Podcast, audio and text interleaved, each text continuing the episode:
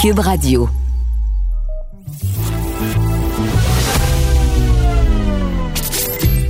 Caroline Saint-Hilaire. Caroline Saint-Hilaire. Une animatrice pas comme les autres. Cube Radio. Une autre semaine mouvementée. Euh, Vous êtes nombreux, nombreuses à être confinés. Euh, J'avais envie de vous proposer euh, une petite série parce que, bon, Netflix, vous le savez déjà, a décidé d'augmenter ses tarifs. Alors, euh, suivons la consigne du premier ministre du Québec, achetons local.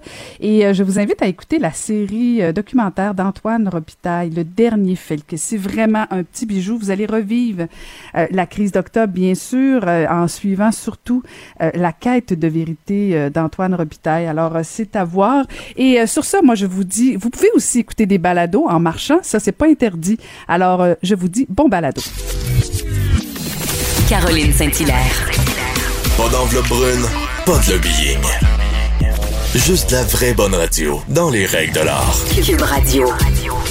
Femmes et Sœurs lance une campagne d'envergure pour faire rayonner 100 femmes entrepreneurs québécoises qui changent le monde.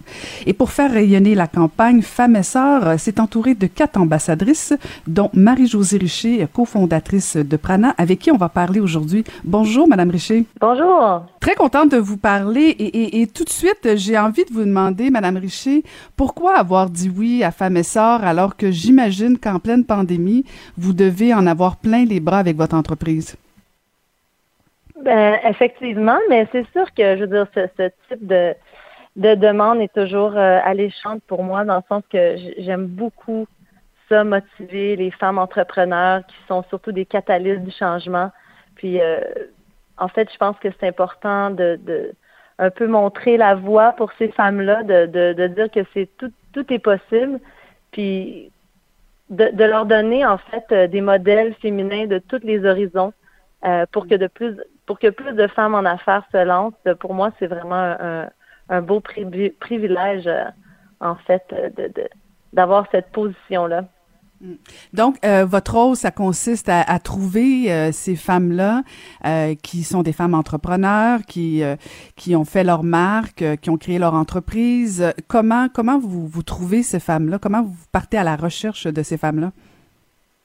Mais en fait, ce qu'on a fait, c'est un podcast, un podcast au départ, puis ensuite il va y avoir un, panel euh, euh, en plus de ça. Dans le fond, c'est vraiment euh, dire au grand public que la porte est ouverte, les de, de simplement poser sa candidature auprès de femmes et sœurs. Euh, dans le fond, c'est de montrer différents modèles. On est quatre amb- ambassadrices euh, qui participent à certains événements pour justement recruter euh, les femmes qui sont intéressées. Mhm, mhm. Euh, euh, Madame Richer, j'ai fait de la politique et à chaque fois que j'essayais de solliciter des femmes en politique, euh, euh, c'était toujours difficile. euh, Elles doutaient toujours. Est-ce que c'est la même chose au niveau des femmes entrepreneurs? Est-ce que euh, quand vous les appelez ou vous les rencontrez, est-ce qu'elles se demandent pourquoi pourquoi elles devraient soumettre leur candidature pour ce genre de, de concours-là, de campagne? Est-ce que vous avez la même résistance ou au contraire elles embarquent volontairement? Je dirais que je veux pas généraliser, mais il y en a certaines que pour oui, c'est ben oui, bien sûr, j'embarque. Puis il y en a plusieurs, par contre, euh, en fait, autour de moi, qui, qui m'ont communiqué. Alors, en fait, c'est moi qui les ai approchés. Je leur ai dit, ben, il me semble que tu devrais participer. Oh non, euh, mais mon, ma business n'est pas assez grande. Il me semble que non, je fais pas l'affaire. Euh, on, on- Puis moi-même, je l'ai ce doute-là en moi à, à propos de moi-même. Donc, je comprends vraiment les femmes qui, qui doutent, euh, qui sont pas assez. On n'est jamais assez finalement. Euh, puis je leur dis, mais non, tu sais, c'est, pas besoin de faire euh, 50 millions de dollars de chiffre d'affaires, t'as pas besoin d'avoir 50 employés. C'est vraiment un, programme qui est abordable pour tout le monde. Le but, c'est de mettre à l'avant les femmes en affaires qui viennent de tous les horizons, comme je disais tantôt. Donc, tu sais, que tu fasses 100 000 dollars, euh, 5 000 dollars de chiffre d'affaires ou 50 millions, je pense qu'il faut pas douter, il faut se lancer dans cette aventure-là. Puis c'est ça aussi l'entrepreneuriat, c'est un peu sortir sa zone de confort. Fait que je leur dis, écoute, tu as le droit de douter, mais le doute mène à rien. On sort de sa zone de confort, puis on ose. Hmm, J'adore ça. Le doute, le doute mène à rien. C'est si j'avais entendu ça plus jeune, ça aurait peut-être été porteur. Euh, Madame Richer, dans, dans, dans, le concours, on parle du fait que on, on, souhaite que les entreprises les, de ces femmes-là respectent quand même les objectifs du développement durable. On parle de 17 objectifs pour, pour changer le monde. Chez vous, chez, chez Prana, comment, comment vous avez l'impression de changer le monde? Ben c'est sûr que nous, c'est au-delà des produits que l'on fabrique. C'est certain qu'on veut utiliser l'entreprise comme une force pour le bien commun, dans le fond, comme un moteur de changement.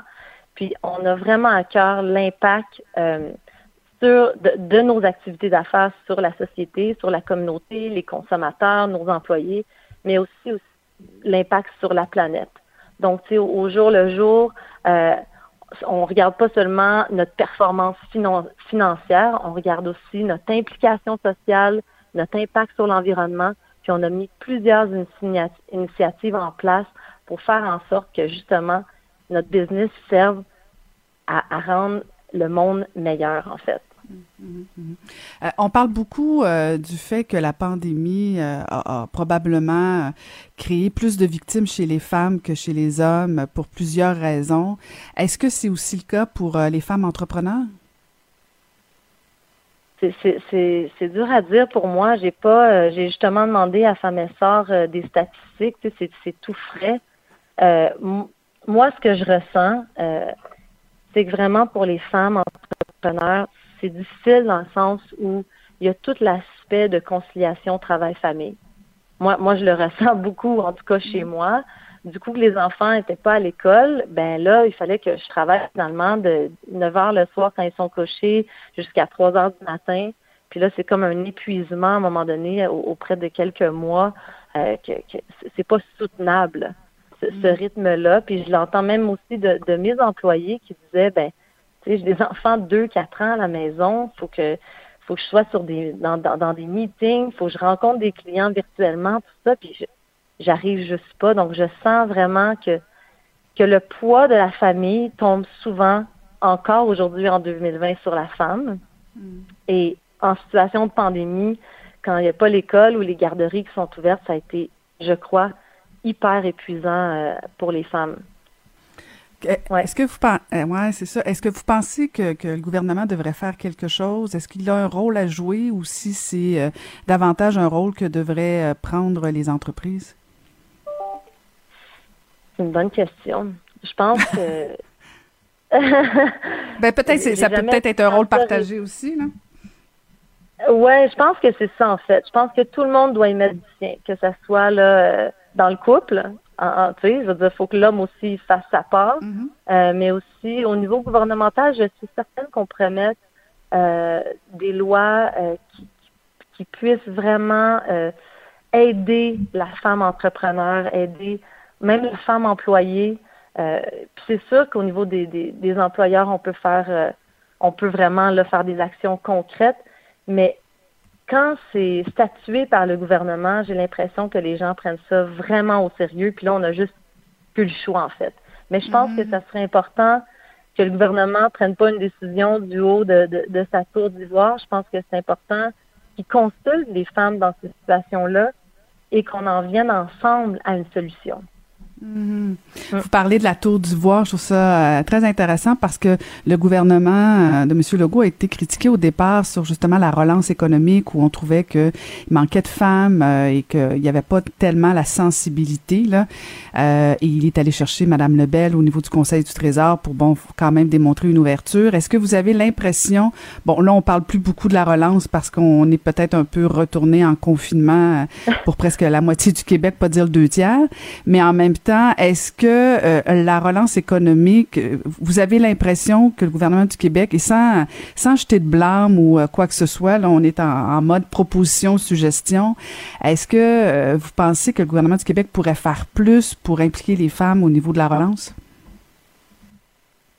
Ben, je pense que oui, on peut toujours faire plus. C'est sûr que ça, c'est mon attitude mm-hmm. d'optimiste. je, je pense qu'effectivement, que ce soit femme ou homme, je pense que les, décideurs doivent aller sur le terrain, prendre des témoignages, comprendre la situation. Je veux dire, j'ai des amis en restauration, c'est vraiment très, très difficile.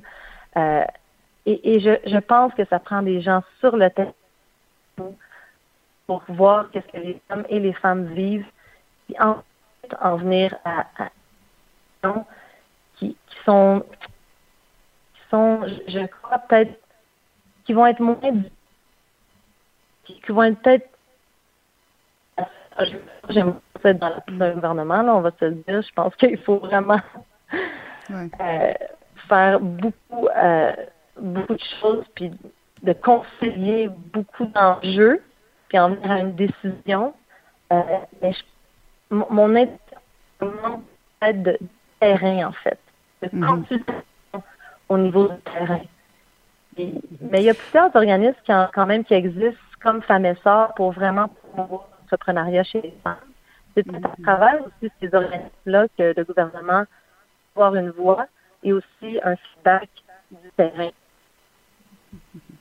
Vous parlez de femmes et sœurs euh, parce que, bon, euh, vous êtes une des ambassadrices euh, pour, pour le concours. les femmes d'affaires peuvent déposer leur candidature du 15 septembre au 13 octobre. Par la suite, donc, vous allez être les quatre ambassadrices à délibérer sur, sur, sur, sur quoi? Est-ce que ça aboutit sur une grande gagnante ou c'est quoi la, la finalité?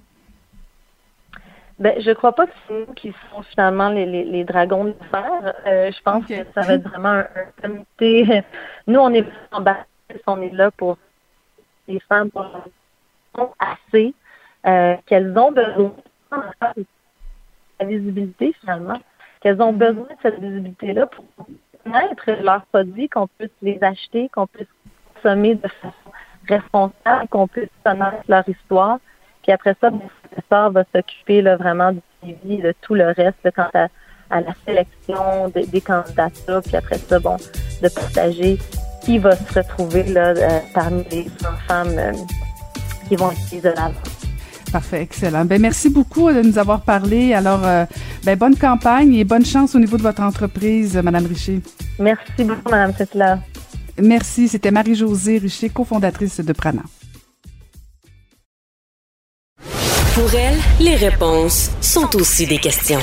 Vous écoutez Caroline Saint-Hilaire. En pleine pandémie, on a beaucoup critiqué le travail des journalistes parce qu'on a été témoin au quotidien de leurs questions.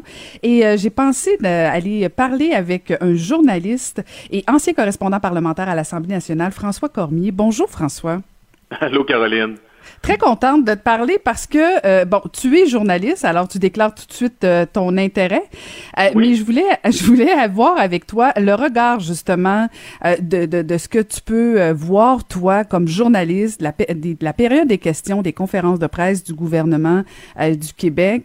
je voulais t'entendre, toi, comment, comment tu trouves les questions des journalistes pendant... Ben, je t'avoue, Caroline, que tu me places dans une position qui est pas si évidente que ça. J'ai l'impression que c'est la politicienne qui se venge vers le journaliste et qui dit Tellement. joue la belle-mère, joue ah à la belle-mère toi aussi.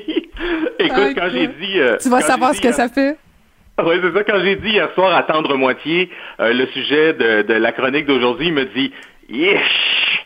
T'es, t'es, partant, hein? J'ai dit non, je suis pas si partant que ça. Alors, loin de moi l'idée de jouer à la belle-mère, je trouvais ça quand même intéressant, je t'avoue, parce que, tu vois, j'ai parlé à maman hier, euh, comme je le fais plusieurs fois par semaine, puis maman avait beaucoup de critiques envers les journalistes.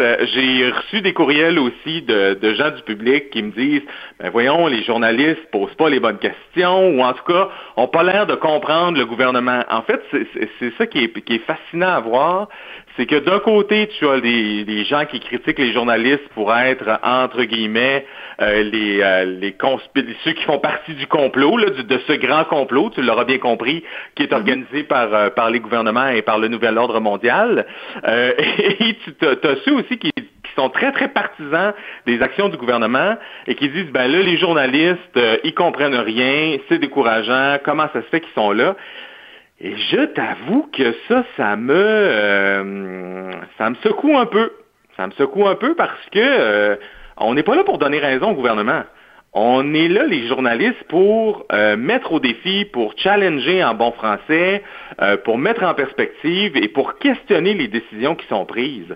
Euh, moi, je te donnerai l'exemple de, de, de, des manifestations, des manifestations des carrés rouges en 2012. J'avais 50% des gens qui étaient convaincus que j'étais un carré rouge, 50% des gens qui étaient convaincus que j'étais un carré vert, mais dans tous les cas, j'essayais de poser des questions serrées aux deux camps c'est ça notre travail. Et puis, ce qui est particulier en ce moment, c'est qu'on a juste la partie où on pose des questions au gouvernement. Mais si vous iriez voir, si vous alliez voir, pardon, les, questions posées aux oppositions, habituellement, c'est aussi serré, là. Alors, je, t'avoue que je suis un peu secoué par, euh, la réaction qu'ont les gens en ce moment. Ben, je trouve ça intéressant ce que tu dis, François, parce que euh, je, pense qu'on a trouvé difficile, je dis on, je, vais parler de tous les Québécois, là, pendant le confinement, le premier confinement là, de mars, on dirait qu'on avait justement pas le droit de critiquer le gouvernement euh, et c'était pas du tout apprécié. Dès qu'on on, on osait émettre un commentaire, puis moi je suis pas journaliste, moi je, moi je fais ça critiquer, commenter, analyser, donner mon avis et, et j'ai juste à un moment donné émis une petite petit, petit bémol sur la danse de, Dr Arruda. Et effectivement, j'ai reçu un, lot de commentaires négatifs, désagréables. Et, et c'est un peu ce qui, je pense, les journalistes vivent. Et la différence avec votre travail de, de, de, de usuel, c'est que là, on voit vos questions. On est témoin de vos questions. Et, et, on va se le dire, François, c'est pas toujours des questions brillantes là. Euh, tu sais, je veux dire, c'est pas. Les, les, journalistes sont un peu comme les politiciens. Je veux dire, il y en a des bons, puis il y en a des moins bons. Mais je te demanderai pas de me dire lesquels. hein? Mais, mais là, on, les, là, on les voyait. Là, là on les voyait. Euh, on, on, était capable de dire, ok, celle-là, celle-là ou celle-là, peu importe. C'est peut-être pas, euh, comme dirait euh, quelqu'un d'autre, c'est pas le pogo le plus dégé de la boîte. Est-ce que c'était la question la plus brillante? Il y en a d'autres que tu voyais qui voulaient comme l'horreur de gloire parce que c'était la grande écoute. Euh, donc, je pense que c'est un peu de tout ça, mais euh, je sais que tu as sorti des extraits, alors essayons d'aller écouter les extraits pour nous mettre en contexte. Parfait, on en écoute euh, une première. Véronique Prince de Radio-Canada des gens qui veulent faire une randonnée pédestre en fin de semaine, deux mamans qui veulent aller se promener en poussette dehors à deux mètres de distance, des enfants qui jouent dans un parc et les parents autour qui les surveillent, des voisins qui doivent faire une corvée d'automne, ramasser des feuilles sur la copropriété. Ce qui est pas clair dans le décret, et j'aimerais avoir euh, une explication là-dessus, c'est quoi la définition d'un rassemblement public extérieur? Alors, cette question-là, Caroline, elle a été extrêmement critiquée. Ça, c'était la semaine passée, vendredi de la semaine dernière, si je ne m'abuse. Euh, parce que les gens disaient, ben voyons donc, utilisez votre gros bon sens, puis euh, privez-vous de contacts sociaux. Je te répondrai deux choses là-dessus. Oui, effectivement, utilisons notre gros bon sens et privons-nous de contacts sociaux pendant un bout. Mais quand je regarde les gens dans leurs photos Facebook ou passer euh, chez nous, là, je suis assis à mon bureau, ou passer dans la rue, ou euh, quand je, vais chez euh, obtenir un service quelconque ici à Québec, ben des gens qui se privent de leurs contacts sociaux, il y, en a, mais il y en a beaucoup qui s'en privent pas. Alors, on dirait, et ça, moi, c'est ça qui me perturbe de cette question-là, ce n'est pas tant que Véronique Prince demande des précisions sur, bon, est-ce qu'on peut se promener en poussette à deux mètres de distance, puis ça, ça a été un peu ridiculisé parce que Dr Arruda a répondu, bon, on n'enverra pas la police, c'est sûr, là. Bon, on comprend bien. Mais au niveau de la santé, est-ce qu'il y a un danger? Est-ce qu'il n'y a pas de danger? Parce qu'il faut toujours penser que le gouvernement envoie parfois des doubles signaux. Euh, envoie un signal que c'est pas correct les salles de spectacle, envoie un signal que c'est pas correct les salles de spectacle, mais en même temps, euh, jusqu'à cette semaine, euh, c'était correct de s'entraîner plusieurs personnes dans un cours de workout. Là. Alors, ce sont les incongruités qu'un journaliste a à faire ressortir, mais cette question-là a tellement été critiquée par ceux qui prennent leurs responsabilités, je pense, davantage que les autres. Ben oui, mais c'était aussi une question très pointue. Et là, c'est comme si euh, Véronique Prince, parce que je pense que ça a été une des premières à vouloir donner des exemples concrets, elle a commencé, si je me souviens bien, François, en disant je reçois beaucoup de, de questions de citoyens. Et là, elle a ouvert le bal. Et c'est ça qui est devenu malaisant, c'est qu'après ça, tous les journalistes ont dit moi aussi, moi aussi, moi aussi, j'en ai eu une, moi aussi, les citoyens m'écrivent. Et, et, écoute, ça a été une conférence de presse désagréable. Le danger, je t'avoue, c'est le danger d'aller dans l'exemple trop concret. Ben c'est qu'à un moment donné, là, aussi, le, politicien dans l'énervement du moment ou encore le journaliste, bon, le journaliste va être clair, fait qu'il va s'expliquer, il va donner des exemples. Puis là, à un moment donné, le politicien va saisir un exemple, puis il va répondre juste à un exemple. Alors, c'est, mm. peut-être ça le danger de, de, cette question-là, effectivement. Euh, puis tu as raison, là, ça a eu un effet d'entraînement sur, euh, sur les autres euh, journalistes. Autre question qui a fait beaucoup réagir, puis là, j'en ai sorti une autre, celle-là encore est de Véronique Prince, mais le thème de l'Halloween est revenu au cours des dernières semaines. On écoute. Malgré l'évidence de la réponse, il y a encore beaucoup de villes qui attendent la recommandation officielle de la santé publique pour interdire le porte-à-porte. Il y a Rouen-Noranda qui l'a interdit, ce qui automatiquement annule euh, l'Halloween. Est-ce que vous recommandez d'interdire le porte-à-porte sauf pour les livraisons, les facteurs? Ben écoutez, euh, là, si vous, je veux juste faire attention, Madame Prince, de pas répondre pour l'Halloween, alors que je veux bien, ben, je veux juste bien comprendre votre question là, parce que vous, dans le même En même temps, vous pouvez répondre pour l'Halloween parce qu'il y a des gens qui veulent le savoir aussi. Moi, ce qui ressort, là, ce que je trouve là-dedans, là, c'est qu'il y a une tergiversation. Ma première réaction, là, je t'avoue, en écoutant cette question-là, ça a été ben voyons que le gouvernement tergiverse donc bien sur cette question-là. C'est euh, évident qu'on va pas faire passer les enfants dans un en costumé, soit ils auront peut-être des masques, mais de maison en maison, où est-ce que les bonbons ont été pognassés par des adultes qu'on connaît pas, qu'on connaît pas, tu sais? Euh, moi, ça me semble une évidence. Mais finalement, à force de questionner sur l'Halloween, ben on se rend compte que le gouvernement veut pas s'avancer plus loin que le 28 octobre, mais on se rend compte que ah, ben, il, a mandaté des fonctionnaires, puis ça, c'est ressorti au cours des derniers jours, pour réfléchir à un plan pour faire l'Halloween de toute façon, dans des mesures sécuritaires. Ah, on apprend ça à force de talonner sur l'Halloween. Puis là, ben, on, voit bien les parents qui réagissent. Certains disent, c'est sûr qu'il n'y aura pas d'Halloween. D'autres disent, oui, mais ce serait donc bien dommage. Alors, cette question-là, je pense qu'elle est pas prioritaire. On s'entend, là, dans l'échelle des problèmes mondiaux, là. C'est pas, euh, c'est pas extrême. Mais il y a quand même, il y a quand même une utilité de savoir que, ben, savez-vous quoi, le gouvernement a mis des fonctionnaires là-dessus, là, l'Halloween. Ça, ça a l'air que c'est quand même un enjeu. C'est, oui, c'est sensible l'Halloween, François. C'est sensible imagine de toute Noël, Imagine Noël. Eh, Au 1er novembre, on pose des questions sur Noël. Là. on continue. on continue donc euh, une question qui a été posée alors que Christian Dubé a fait un point de presse seul. Ça, c'est plutôt rare. Euh, et on lui a, Marc-André Gagnon lui a justement posé la question, on écoute. Avec près de 1400 cas aujourd'hui, un nouveau record, comment se fait-il, là, on a à peu près 10 minutes pour vous poser des questions, c'est pour ça qu'on se bouscule. Comment se fait-il que vous soyez seul, euh, sans le docteur Arruda ni le premier ministre, avec euh, un nombre aussi important de nouveaux cas?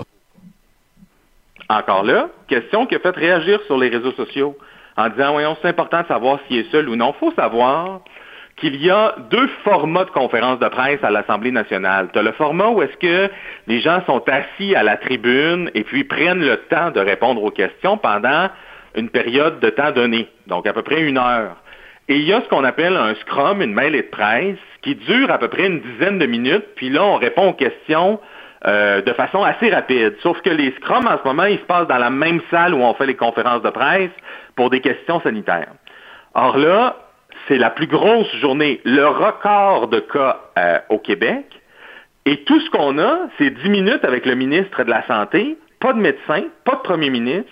Alors, cette question-là, oui, fait réagir sur le fait que, oui, mais pourquoi c'est si important qu'il soit seul? Oui, mais ce qui est important ici, c'est qu'il prend 10 minutes pour répondre aux questions, alors qu'on bat un record aujourd'hui. Puis là, le premier ministre n'est pas là. Quel message que ça envoie? Mm. Alors, tu comprends un peu pourquoi, pourquoi cette question-là, elle est importante à être posée elle est importante, mais en même temps, est-ce que c'est le fait que parce que toi ce que tu plaides c'est qu'on a battu un record en termes de, chiffres. Mais je veux dire on peut pas reprocher à François Legault ou même M. Dubé ou Dr Arruda de de de pas être disponible je veux dire on les voit tous les jours pratiquement. Il n'y a pas grand grand jour qu'on a vécu sans eux. Euh, dans le fond toi ta, ta prémisse c'est de dire ben on a battu un record il aurait dû être là. Ben moi j'ai eu le même malaise et là je te ramène à Pâques quand à Pâques, M. Legault a pris une journée de congé, euh, c'est pas grave qu'il prenne une journée de congé, puis je le comprends qu'il prenne une journée de congé, mais j'ai quand même eu un malaise parce que je trouvais que ça envoyait un signal que on peut relâcher cette journée-là. C'est ma première journée de congé, c'est Pâques, alors que non, ne relâchons pas. Mais là, je trouvais que ça diminuait l'importance de ce qui se passait cette semaine, c'est-à-dire 1367. Ah non, non, non, François Cormier, François Cormier. Ben. il n'y a pas de journalistes qui ont pris de congé pendant la, pandémie, pendant le confinement? Écoute, on ne peut pas demander... Non, non, c'est pas ça que je te dis. Je te dis, on peut prendre congé. Il n'y en a pas de problème. C'est pas ça, pas ça que je te dis. Mais je te dis, il y a des journées où si on bat le, le record du nombre de cas et le record du nombre de morts, ces journées-là, faut pas mal y aller. Parce que ce sont des journées qui sont frappantes. C'est sûr que si on a 700 cas euh, aujourd'hui ou demain, je ne demande pas à M. Legault d'être là, là. c'est pas ça. Mais quand on bat des records, la situation, elle est grave, puis je pense que c'est la responsabilité du gouvernement d'envoyer un signal que c'est grave. Hmm. Allons-y avec d'autres extraits rapidement. Écoute, parce qu'on euh, pourrait débattre une heure de temps, toi et moi, là-dessus. Oui, c'est ça. Hein? Euh, Écoute. oui, extrait cette fois d'Olivier Bossé du journal Le Soleil. Est-ce qu'il y a d'autres régions qui doivent se préparer à passer au rouge avec les conséquences que, ça implique? Ben écoutez, la, réponse, c'est oui. Tu vois, cette question-là, euh, je pense qu'elle est mal posée. Euh, puis j'aime beaucoup Olivier, là. Euh, je ne veux, pas, je veux pas critiquer son travail, mais c'est évident qu'il y a d'autres régions qui risquent de passer au rouge. Tu sais. Euh, puis je pense que c'est ça qui a fait réagir. Ben franchement, quelle question, blablabla. Ben oui, ce qui aurait dû être posé, c'est quels sont les secteurs où vous pensez qu'il va y avoir des, des, zones rouges éventuellement, où on s'inquiète le plus. Parce que c'est ça qu'on veut savoir. Ce qu'on veut avoir, c'est des faits. Euh, des faits réels, des faits tangibles, on veut avoir des données, et puis on veut savoir c'est dans quel MRC à travers le Québec où, où ça va mal. Alors, ce n'est qu'un exemple, je pense, de questions qui ont été mal twistées, comme on appelle, et ça n'a pas donné une réponse euh, que ça n'a pas donné grand-chose comme réponse, finalement. Allons-y avec un euh, dernier extrait, Louis Lacroix, qui a fait jaser lui aussi beaucoup. On écoute. Vous avez quand même attendu qu'on batte des records de cas avant d'imposer le port du masque dans les écoles. Ben, moi, j'appellerais pas ça des records de cas. Louis Lacroix, euh, je vous mets cet extrait-là, j'aurais pu vous en mettre plein d'autres, parce que Louis Lacroix fait beaucoup réagir, mais vous savez, euh, parce que Louis Lacroix confronte beaucoup les élus. Euh, on travaille en meute à l'Assemblée nationale. Hein. Les journalistes de tous les médias, on est là, les uns à côté des autres, et on a un peu chacun notre technique pour faire sortir la réponse du politicien. Alors, il y a des politiciens qui réagissent plus quand on les brasse un peu plus. Il y en a d'autres qui réagissent davantage quand on apporte des faits, des données. Alors, on a chacun notre façon de travailler. C'est pour vous illustrer que Louis, lui, c'est beaucoup, euh, ben, c'est pas beaucoup dans la confrontation, mais quand même, il confronte davantage. Et parfois, ça fait en sorte de sortir des bonnes réponses. Euh, je suis pas certain que ça fonctionne avec Christian Dubé, par contre, mais c'est pour vous illustrer que il y a différentes façons de travailler, puis ça fait notre affaire, nous, dans le groupe, d'en avoir un qui confronte davantage, parce qu'on va se le dire, ça fait en sorte que nous, on a l'air des moins méchants. vous vous cachez derrière Louis Lacroix. des autres. c'est aussi Louis Lacroix là, qui avait euh, amené, de, qui, avait confronté Dominique Anglade sur euh, ses interventions euh, en anglais, notamment. Oui, oui, oui, c'est vrai, c'est vrai, c'est vrai. J'aurais pu sortir cet extrait-là, d'ailleurs.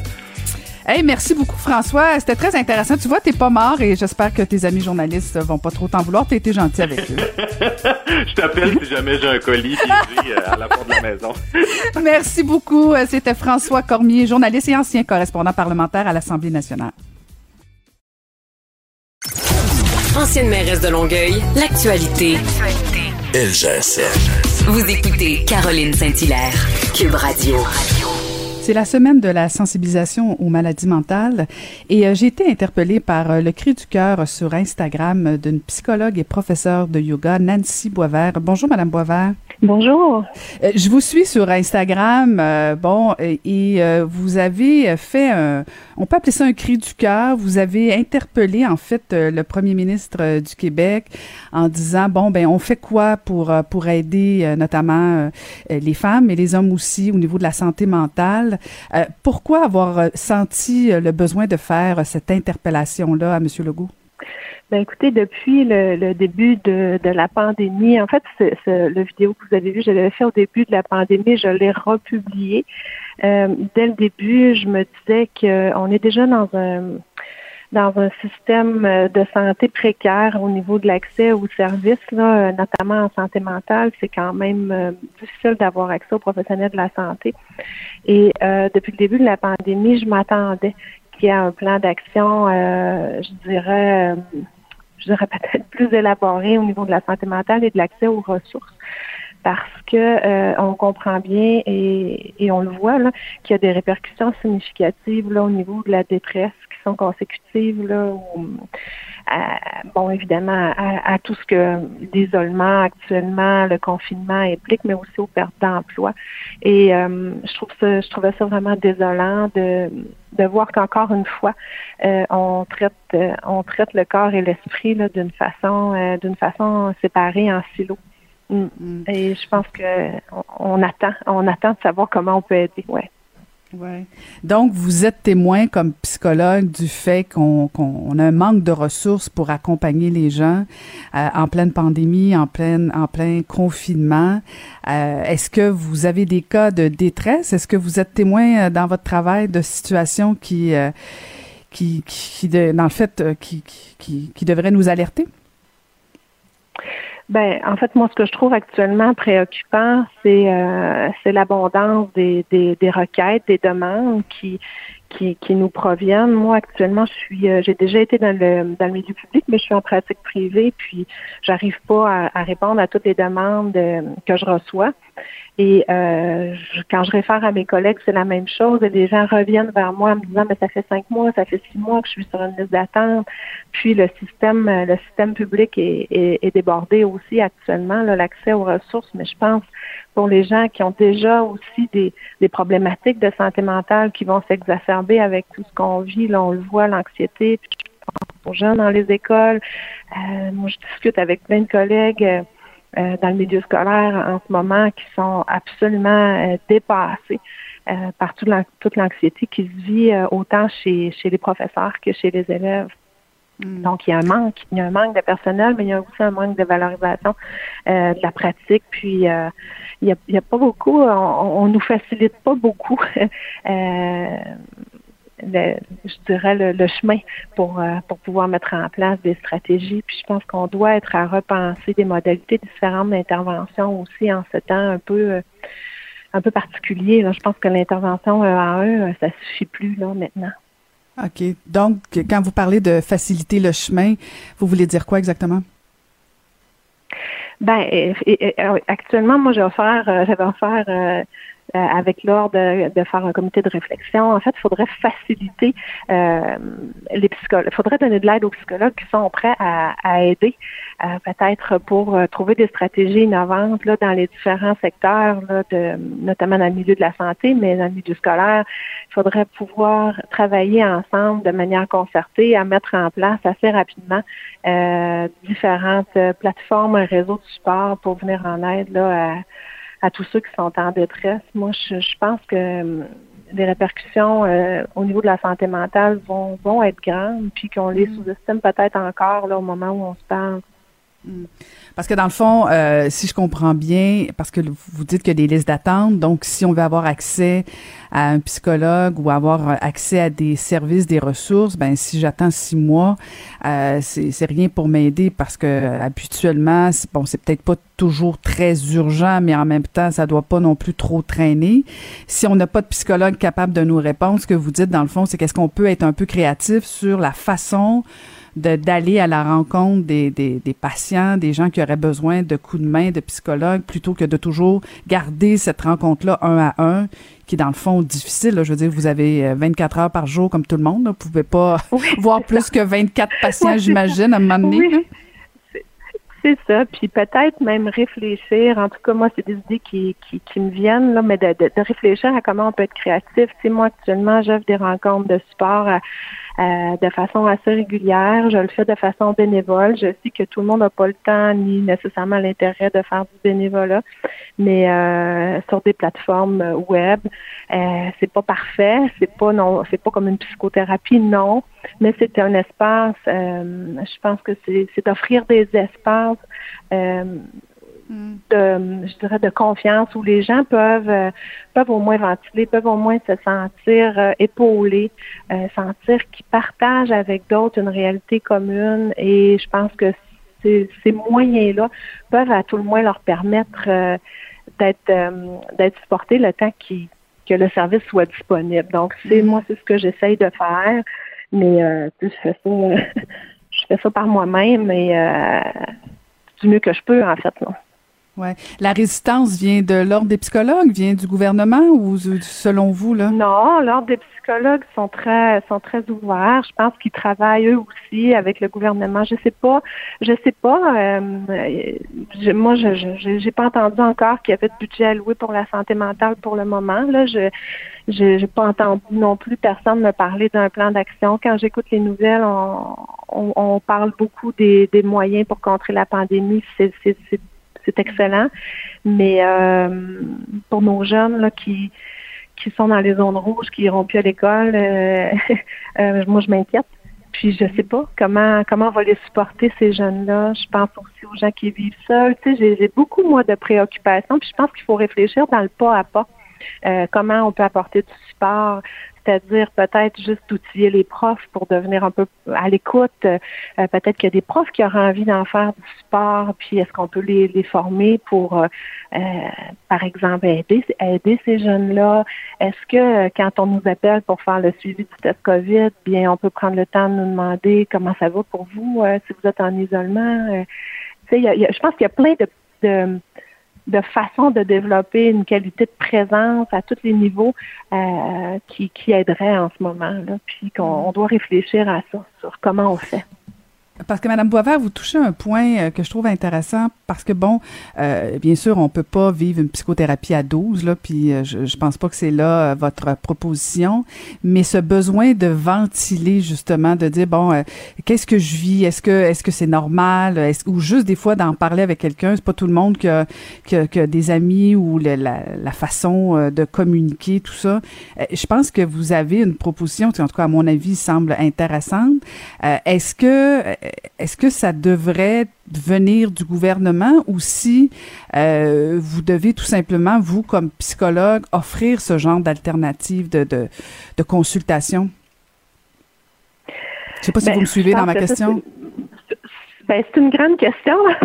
Je pense que c'est à, chacun, je pense que éthiquement, puis professionnellement, puis selon aussi ce qu'on a envie de, redonner à la société, chaque psychologue a, comme un, J'aurais le devoir de voir ce qu'il a envie de faire, mais euh, je pense que ça pourrait être bien d'être appuyé. Je vous donne un exemple. Moi, je sport euh, euh, un, groupe de cercle de femmes que je co-anime avec Madame Karine Vanas, d'ailleurs, qui a accepté de, de participer à mon projet. On fait ce cercle de femmes-là assez régulièrement. On a euh, beaucoup de commentaires, comment c'est supportant pour les femmes, mais je paye pour faire du bénévolat, je paye pour pour pour la plateforme que que, que j'utilise pour offrir ça.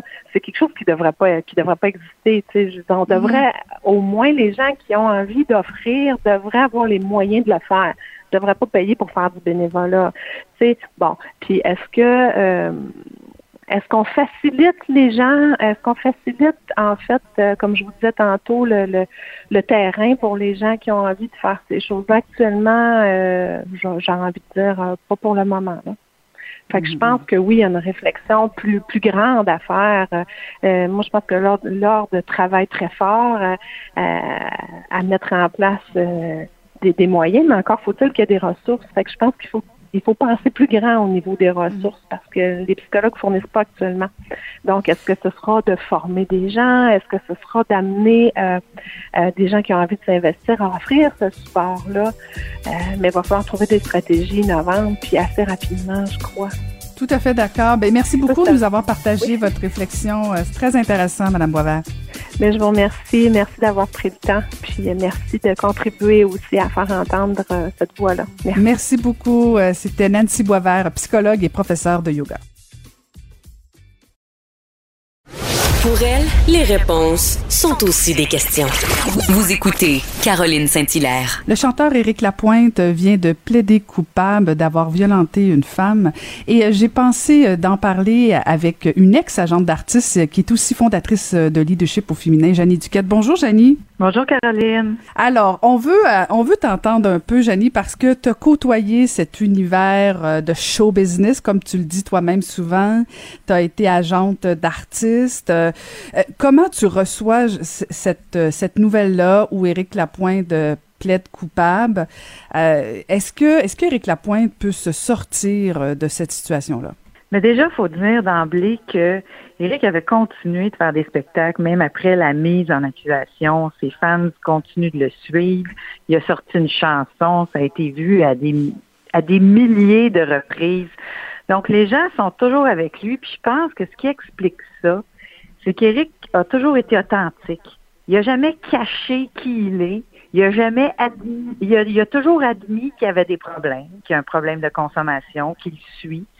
Euh, donc, dans le fond, c'est comme c'est comme fidèle au personnage. Il admet son erreur. Il y a déjà un album qui a sorti qui s'appelait Coupable. Alors, euh, il admet son erreur, puis de loin, moi, je me dis, on peut mieux corriger ce qu'on admet. Hmm. Et quand on pense à réparation, quelqu'un qui admet pas puis qui fait une peine, par exemple, qui travaille pas nécessairement sur son problème, est-ce que ça sert plus que quelqu'un qui va dire oui, j'admets, je paye une somme d'argent à un organisme et en plus, je pense que ça a été euh, c'est sorti comme information, il dit qu'il va consulter. Alors, il me semble que c'est assez cohérent avec le personnage. Toi, qu'est-ce que tu en penses?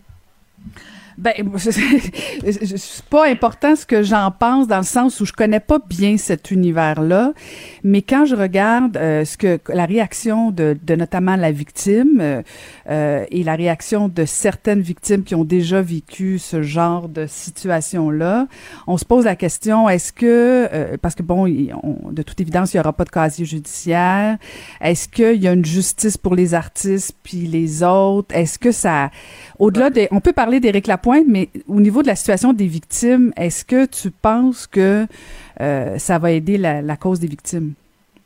Ou bien ça va, ça va, ça va créer une espèce de prise de conscience que depuis des années, euh, si on parle des situations d'inceste aussi, euh, tout mm-hmm. ça, les, peines sont sont peu élevées. Les juges commencent à appliquer plus sévèrement euh, les peines relativement à la violence. Puis tu sais ce que je, moi mon commentaire je le fais plus au niveau de comment je pense que son public à lui qui l'aime va réagir. Tu sais au même titre où tu sais moi je le dis, il y a personne qui est un monstre 24 heures sur 24. Euh, dans des familles, là, euh, certaines connues, là, il y a des gens qui ont, qui ont posé des gestes assez répréhensibles, mais ces gens-là sont aimés aussi. Euh, donc, il y a un côté, il y a une noirceur, il y a une lumière en chaque personne. Puis, au niveau, au niveau, au niveau d'un artiste comme Eric, ben, comme il l'a assumé, ça va être plus facile pour lui. Je dis pas que tout le monde va passer l'éponge. Je dis pas que, tu sais, il y a beaucoup de gens qui, qui vont, qui vont choisir, et à juste titre, de fermer la porte à, à cet artiste-là dans leur discographie ou dans leur playlist. Mais, euh, mais on peut pas nier qu'il y a des gens qui vont faire, ben écoute, il est pas parfait, tout comme moi, et il va travailler sur ce problème-là. Euh, est-ce que je pense que la violence envers les femmes, c'est acceptable? Non. Mais quelle est la meilleure réparation quand ça arrive? C'est ça la question. Mhm, mhm, mhm. Eh, tu parles de la playlist, Janie. Est-ce que tu penses, en fait, qu'est-ce qu'on doit faire avec l'œuvre d'Éric Lapointe? Est-ce qu'on doit la bannir de la radio ou, euh, compte tenu du fait qu'il a plaidé coupable, on, on tourne la page? Ben mon Dieu. Parce que tu sais, on sait, il y a eu énormément de, de, de dénonciations cet été. Puis il y a bien des artistes aux États-Unis, je pense à Chris Brown, tu sais, qui a battu Rihanna. On a vu les photos, on a vu les preuves. Puis il est encore une vedette au moment où on se parle. Euh, c'est, pour moi, personnellement, comme consommatrice, la personnalité de l'artiste dont j'écoute la musique, c'est important. Sa moralité, c'est important. Maintenant, est-ce que c'est vrai pour tout le monde? Peut-être pas. Est-ce qu'on a arrêté, on a arrêté un temps de jouer du Michael Jackson? On a fini par recommencer. Euh, on admire les œuvres de grands peintres qui, euh, étaient, loin d'être des saints aussi. C'est une question difficile. Qu'est-ce qu'on fait avec, euh, avec l'humain derrière l'œuvre? Puis est-ce qu'on bannit l'œuvre quand l'humain a commis des erreurs aussi répréhensibles soit-elle? Mhm. je voudrais t'entendre aussi parce que bon, tu as géré euh, plusieurs carrières d'artistes, euh, puis bon, je veux pas personnaliser euh, aucun, aucun artiste que, que, que tu as géré, mais tu en as connu des situations, j'imagine. Tu disais tantôt que c'est pas tout le monde qui est un monstre 24 heures sur 24. Tu as côtoyé des artistes, tu as côtoyé aussi des groupies d'artistes, parce que ça peut aussi être une conséquence. Est-ce que tu aurais un conseil à donner à certaines personnes qui deviennent un peu groupies d'un artiste et qui, bon, se, retrouvent des fois dans des situations embarrassantes? Mon Dieu. Juste entre nous deux, là. Oh oui, entre nous deux. C'est parce que c'est un peu, c'est un peu un paradoxe. La groupie, euh, par définition, elle veut tout faire pour être avec l'artiste euh, qu'elle admire. Euh, ou lui, là, donc, euh, mais c'est pas parce que c'est un artiste qu'ils peuvent pas euh, qui peuvent pas profiter de la situation. Il y a des il y a des moments, il y a des personnes, puis c'est pas tous, hein. Je dirais que ça a encore rapport à la, à la qualité humaine, au, au sens du leadership, un sujet qui me passionne aujourd'hui. Tu sais, les artistes, par définition, deviennent des leaders, mais qu'est-ce qu'ils font avec ce pouvoir-là? On l'a vu cet été dans les dans les dénonciations, il y en a qui abusent de ce pouvoir-là. C'est vrai en show business comme comme c'est vrai dans le monde des affaires aussi. Hein. Mm-hmm. Alors, euh, est-ce qu'on n'est pas à l'abri parce qu'une personne est connue? Faut faut mm-hmm. amener son jugement avec soi là. On n'est pas à l'abri de situations qui débordent. Euh, euh, puis je, suis loin de dire qu'il y a beaucoup d'artistes comme ça là. Je, mm-hmm. c'est le pourcentage doit être le même que dans que dans les autres les autres domaines. Ça t'est arrivé, toi, Janie, de, gérer ce genre de situation-là? Où est-ce qu'il y a des débordements, je dirais? En fait, tu sais, des fins de soirée où tu dis là, faut que tu calmes ton artiste, là? Bien, il faut faire attention à la toxicomanie, c'est une affaire, l'alcoolisme, c'est une affaire à gérer. Hein? ça, je le mm. connais. Je n'ai pas peur de le dire. Là. Ça, je le connais. Alors oui, il faut. Tu sais, comme gérante d'un artiste qui souffre de toxicomanie, là, quand il arrive quelque chose comme arrive à Eric, puis là, c'est rendu public, puis là, il a été accusé, là. Puis là, mais il n'y a pas juste, faut, faut se dire qu'il n'y a pas juste dans l'ancien compte, hein. Dans le temps, nous autres, dans l'ancien compte, on voyait des exemples de joueurs de hockey qui se faisaient arrêter puis qui se faisaient laisser aller. Parce que les policiers, c'est des vedettes puis ils laissent aller. C'est pas juste dans l'ancien compte que ça arrive, ça. Ça arrive probablement moins aujourd'hui. Mais tu te dis que si c'est fait arrêter, puis cette fois-là, il y a eu des conséquences. Il n'y a pas de fumée sans feu. Moi, moi, j'aurais été sa gérante, je me serais dit, il n'y a pas de fumée sans feu, puis j'y aurais répété des meetings. Mais ce qui est, difficile avec un artiste qui est adulé par tout le monde qui rencontre, lui dit qu'il est beau, qu'il est fin, qu'il est extraordinaire, qu'on peut tout, qu'on veut, on veut lui donner le bon Dieu sans confession. Toi, quand tu gères sa carrière, ta job, c'est de dire le contraire de ça. Mm. c'est facile pour un artiste de tourner contre toi à ce moment-là. Fait que la relation est difficile. C'est pas facile, mais heureusement, tu sais, Eric, c'est un gars intelligent. Je l'ai côtoyé, puis c'est pas quelqu'un qui a une carrière aussi longue que ça. S'il est pas intelligent, s'il est pas respectueux de son métier, s'il est pas respectueux de son public, à quelque part, il doit avoir des prises de conscience. Là. Puis on le sait, l'alcoolisme, c'est une maladie. Puis bon, le fait de reconnaître, de plaider coupable, euh, si on se met du côté d'Éric Lapointe, on peut, on peut penser, en tout cas au moins lui souhaiter euh, que, que son, son, rétablissement ou sa volonté de s'en sortir soit sincère. Euh, mais en même temps, on est obligé de, de, En tout cas, moi, je me pose la question, est-ce que est-ce qu'il est avantagé, parce que tu le dis toi-même, quand on est un artiste, on est adulé, bon, est-ce qu'on a certains passe-droits? Euh, j'ai un gros point d'interrogation, puis en même temps, je salue, parce qu'il aurait pu faire comme d'autres, plaider non coupable, essayer de s'en sortir. Euh, il est pas dans le déni, là. Puis c'est pas la première fois que tu faisais référence, euh, je me souviens d'une entrevue qu'il avait accordée en disant, oui, je, je, je, je suis sobre depuis tant de jours, j'essaie de m'en sortir. C'est pas la première fois, de toute évidence. C'est quelqu'un qui a besoin d'aide. Tout à fait. Puis le fait que ce soit public, tu sais, les artistes carburent à l'amour du public. Les artistes ont besoin de cette de, de, cette approbation des gens qui l'aiment. Là, le fait que ce soit public, que ce soit sorti, il y a une brèche dans sa relation avec son public.